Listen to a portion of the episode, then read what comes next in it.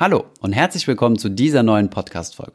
Bei Finanzfluss geht es uns ja häufig darum, Anfängern zu zeigen, wie die Welt der Finanzen funktioniert, wie man sich in dieser Welt orientiert und wie man die richtige Investitions- und Finanzentscheidungen für sich trifft. Da wir in letzter Zeit eine immer größere Reichweite erreicht haben, haben wir uns gedacht, dass es mal wieder Zeit ist, zwölf Tipps für Anfänger aufzustellen, und zwar zwölf Tipps, mit denen du investieren lernst. Und genau darum geht es in dieser Podcast-Folge. Viel Spaß dabei!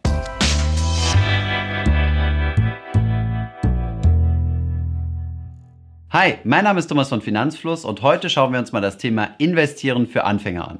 Dazu haben wir euch, wie gesagt, zwölf Tipps herausgesucht, die wir jetzt direkt durchgehen werden. Fangen wir also gleich an mit dem ersten Tipp. Dieser ist, verstehe, in was du investierst. Das klingt zunächst einmal banal, ist aber wirklich essentiell beim Investieren, da ein sehr häufiger Fehler darin besteht, dass Menschen in etwas investieren, wo groß draufgeschrieben steht, dass es eine enorme Rendite gibt bei vergleichbarem, geringem bzw. gar keinem Risiko. Von solchen Werbenachrichten solltet ihr euch aber auf keinen Fall blenden lassen und immer verstehen, in was ihr investiert. Um dich über die Produkte zu informieren, in die du gerne investieren würdest, solltest du wirklich alles lesen, was zur Verfügung steht. Du solltest zum Beispiel dich erstmal breit über das Investieren im Allgemeinen informieren und wenn du in Einzelaktien investieren willst, dann auf jeden Fall den Geschäftsbericht lesen und zum Beispiel auch Analystenbewertungen. Wenn du in Fonds oder ETFs investieren möchtest, solltest du auf jeden Fall das entsprechende Verkaufsprospekt zu diesem Produkt lesen. Tipp Nummer zwei: Übernehme Verantwortung für die Investitionsentscheidungen, die du getroffen hast. Du solltest immer in der Lage sein, mit den Entscheidungen, die du in der Vergangenheit getroffen hast, leben zu können. Dabei solltest du niemand anderem die Schuld in die Schuhe schieben, wie zum Beispiel einem Bankberater oder einem Versicherungsvermittler, der dir ein Produkt aufgeschwatzt hat. Die Entscheidung, die du triffst, solltest du von dir aus treffen, weil du das Produkt verstanden hast und deswegen davon überzeugt bist und darein investieren möchtest. Ein bekanntes Börsensprichwort sagt auch, Don't pay other people to lose your money was so viel bedeutet wie, du sollst keine anderen Leute dafür engagieren, dass sie dein Geld verbrennen. Es ist sehr wahrscheinlich, dass du beim Investieren auch falsche Entscheidungen treffen wirst. Wichtig ist es hier, die Verantwortung zu übernehmen und aus deinen Fehlern zu lernen, um daraus zukünftig Gewinne zu schlagen. Tipp Nummer drei: Setze nicht alles auf ein Pferd. Das bedeutet, diversifiziere deine Investments. Wie im vorherigen Tipp schon erwähnt, ist es sehr wahrscheinlich, dass du auch Fehlentscheidungen treffen wirst. Wichtig ist nur, dass wenn du solch eine Fehlentscheidung triffst, dass das dann nicht dein gesamtes Depot bzw. deine gesamte Investitionssumme betrifft. Durch die Diversifikation bist du einfach breiter aufgestellt, hast somit dein Risiko gestreut, was aber nicht automatisch bedeutet, dass du auch eine geringere Rendite hast. Ein wichtiger Aspekt der Diversifikation ist es auch in verschiedene Anlageklassen zu investieren. Du solltest also nicht dein gesamtes Geld in Aktien investieren, sondern auch einen gewissen Teil als Barvermögen, also als Cash auf einem Tagesgeldkonto parken. Darüber hinaus kannst du auch noch in andere Anlageklassen wie zum Beispiel Anleihen, Immobilien oder Rohstoffe investieren. Tipp Nummer 4. Setze auf eine langfristige Strategie. Auf lange Sicht haben Aktienmärkte positive Renditen. Allerdings, und das wisst ihr sehr wahrscheinlich, gibt es zwischendurch aber auch immer wieder Schwankungen. Es kommt zu Börsencrash bzw. zu Kursverfällen. Und somit kann es sein, dass eure Investition zeitweilig negativ rendiert. Aus diesem Grund ist es wichtig, dass ihr beim Investieren einen langen Atem beweist und wirklich einen langfristigen Zeithorizont mitbringt. Es macht wenig Sinn, auf kürzere Zeiträume, wie zum Beispiel ein bis zwei Jahren in Aktien zu investieren, da hier die Verlustchancen einfach zu hoch sind und in keiner Relation mehr zu den Gewinnchancen stehen. Kurzfristiges Kaufen und Verkaufen von Wertpapieren ist nichts anderes als Spekulation und hat mit Investieren relativ wenig zu tun. Wenn ihr also auf kurzfristige Events setzen wollt oder irgendwo einen heißen Tipp gehört habt, seid euch bewusst, dass wenn ihr darauf setzt, dass es sich um eine Spekulation handelt, das könnt ihr natürlich tun, solltet ihr dann aber nicht mit dem Geld tun, was für eure langfristige Geldanlage gedacht ist. Tipp Nummer 5. Habe ein Ziel für dein Investment. Dir sollte bewusst sein, wofür du denn investierst, wofür du dein Geld sparst und regelmäßig anlegst. Nur so hast du genug Weitsicht und auch Motivation, auf langfristige Zeiträume durchzuhalten. Ein mögliches Ziel kann es zum Beispiel sein, langfristig Vermögen für deine Rente aufzubauen. Ein anderes Ziel kann es zum Beispiel sein, an deiner finanziellen Freiheit zu arbeiten. Wenn du kurzfristige Ziele hast, wie zum Beispiel in den nächsten ein bis zwei Jahren dir ein neues Auto zu kaufen, solltest du das Geld einfach nur auf einem Tagesgeldkonto parken und nicht in Aktien investieren. Tipp Nummer 6. Achte auf Kosten, Steuern und die Inflation. Ein Gewinn ist nicht immer gleich ein Gewinn. Nur weil ihr in Aktien oder andere Wertpapiere investiert habt und dort ein großes grünes Plus steht, bedeutet das nicht, dass der Gewinn, den ihr auch tatsächlich habt, auch das ist, was ihr am Ende auf euer Konto ausbezahlt bekommt. Was meine ich damit? Im Endeffekt habt ihr bei eurer Investition drei Feinde, in Anführungszeichen, die an eurem Gewinn nagen. Zunächst einmal habt ihr Transaktionskosten. Wenn ihr Wertpapiere kauft oder auch wieder verkauft, berechnet euch euer Broker eine Gebühr. Bei dieser Gebühr solltet ihr auf jeden Fall achten, dass die möglichst niedrig ist, also verschiedene Broker mal miteinander vergleichen. In der Regel sind zum Beispiel Filialbanken deutlich teurer als Online-Broker. Dieser Punkt hängt auch viel mit der Anlagestrategie zusammen, die ihr verfolgt. Wenn ihr zum Beispiel kurzfristig traden möchtet, also kurzfristig spekulieren möchtet, regelmäßig Aktien kaufen und verkaufen, dann erzeugt ihr dementsprechend sehr hohe Transaktionskosten. Es gibt einen Börsenspruch, der lautet, hin und her macht Taschen leer, der sich genau auf diesen Punkt der Kosten bezieht. Der nächste Feind eurer Rendite sind die Steuern. Natürlich ist es normal, dass man in unserer Gesellschaft Steuern zahlt. Allerdings solltet ihr auch darauf achten, dass das, was ihr gewinnt, versteuert werden muss. Seid euch dessen bewusst. Ein weiterer Feind eurer Rendite ist die sogenannte Inflation. Sie ist deutlich weniger offensichtlich als Kosten und Steuern. Bezüglich der Inflation gilt es zu beachten, dass wenn ihr heute 1000 Euro habt, dass die nicht zwangsläufig auch in 10 Jahren noch 1000 Euro wert sein werden. Wenn ihr also auf einen bestimmten Zielbetrag hinspart und investiert, setzt diesen Betrag am besten etwas höher an, um sicherzugehen, dass er auch nach Inflation zu diesem Zeitpunkt noch denselben Wert hat. Was Inflation genau ist und wie es funktioniert, dazu haben wir euch bereits ein Video gemacht, das ihr ebenfalls unten in der Beschreibung findet. Tipp Nummer 7. Behalte einen kühlen Kopf. Gerade das Investieren an der Börse ist sehr emotionsgeladen. Das ständige Rauf und Runter der Kurse kann einen schon an seinen Investmententscheidungen zweifeln lassen und entweder für Angst oder für Gier sorgen.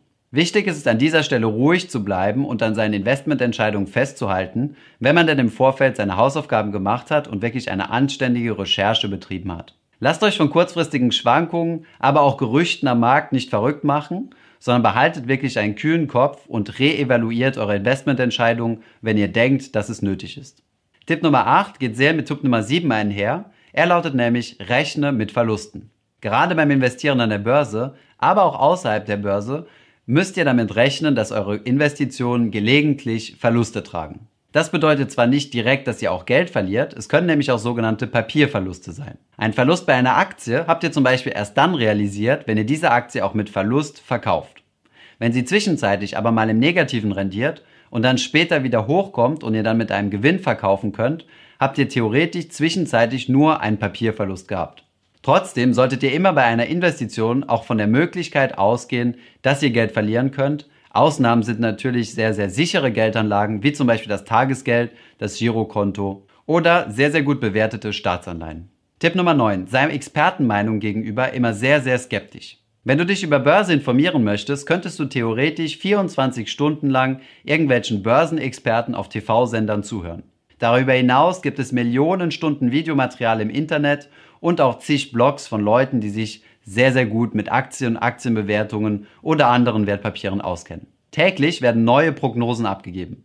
Wenn diese dann nicht stimmen, werden diese einfach unter den Teppich gekehrt. Wenn eine Prognose mal gestimmt hat und auch wenn sie nur zufällig gestimmt hat, wird diese dann groß aufgebläht und medienwirksam wird dieser Experte, der das vorhergesehen hat, als der Börsenprophet gefeiert. Stell dir immer die Frage, wenn dieser Experte so gut ist, warum verkauft er denn dann sein Expertenwissen und investiert nicht lieber sein eigenes Geld und wird somit zum Multimillionär? Ich möchte hiermit nicht sagen, dass es keine Menschen gibt, von denen man etwas lernen kann, sondern nur, dass du sehr skeptisch sein solltest und immer hinterfragen solltest, was die Motivation dieser Person ist, eine solche Prognose abzugeben oder in solch eine Richtung Empfehlungen auszusprechen.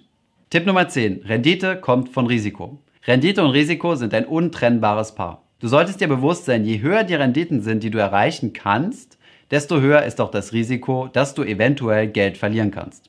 Eines der plakativsten Beispiele in diesem Bereich sind zum Beispiel der Unterschied zwischen deutschen und griechischen Staatsanleihen. Jemand, der in griechische Staatsanleihen investiert, wird deutlich höhere Renditen erzielen und deutlich höhere Zinszahlungen erhalten, als jemand, der in deutsche Staatsanleihen investiert. Das liegt daran, dass Deutschland einfach als solideres Land angesehen wird und in der Vergangenheit keine Schuldenkrise und auch keine Schuldenschnitte hatte.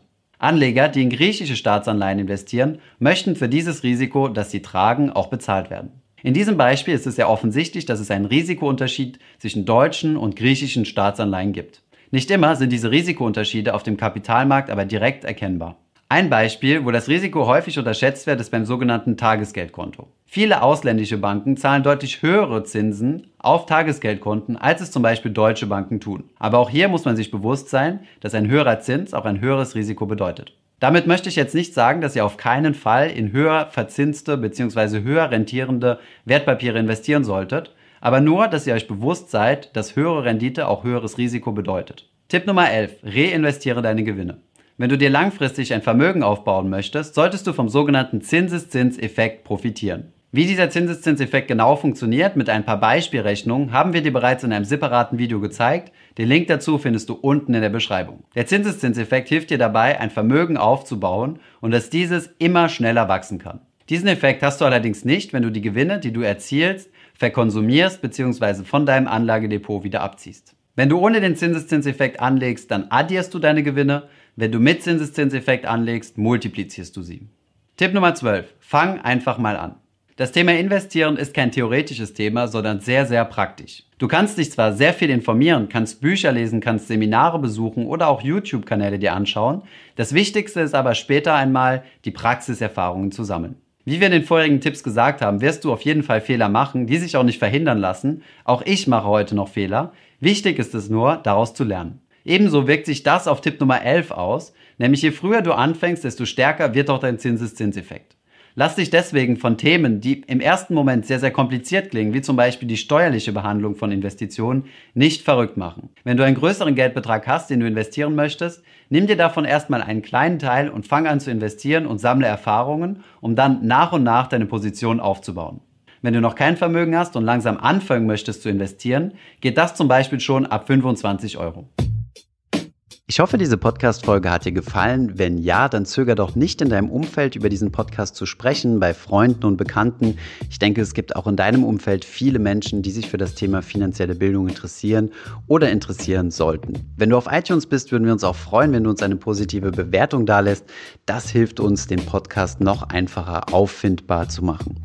Alle wichtigen Links und Verweise findest du wie immer in den Show Notes zu diesem Podcast. Vielen Dank fürs Zuhören und bis zum nächsten Mal.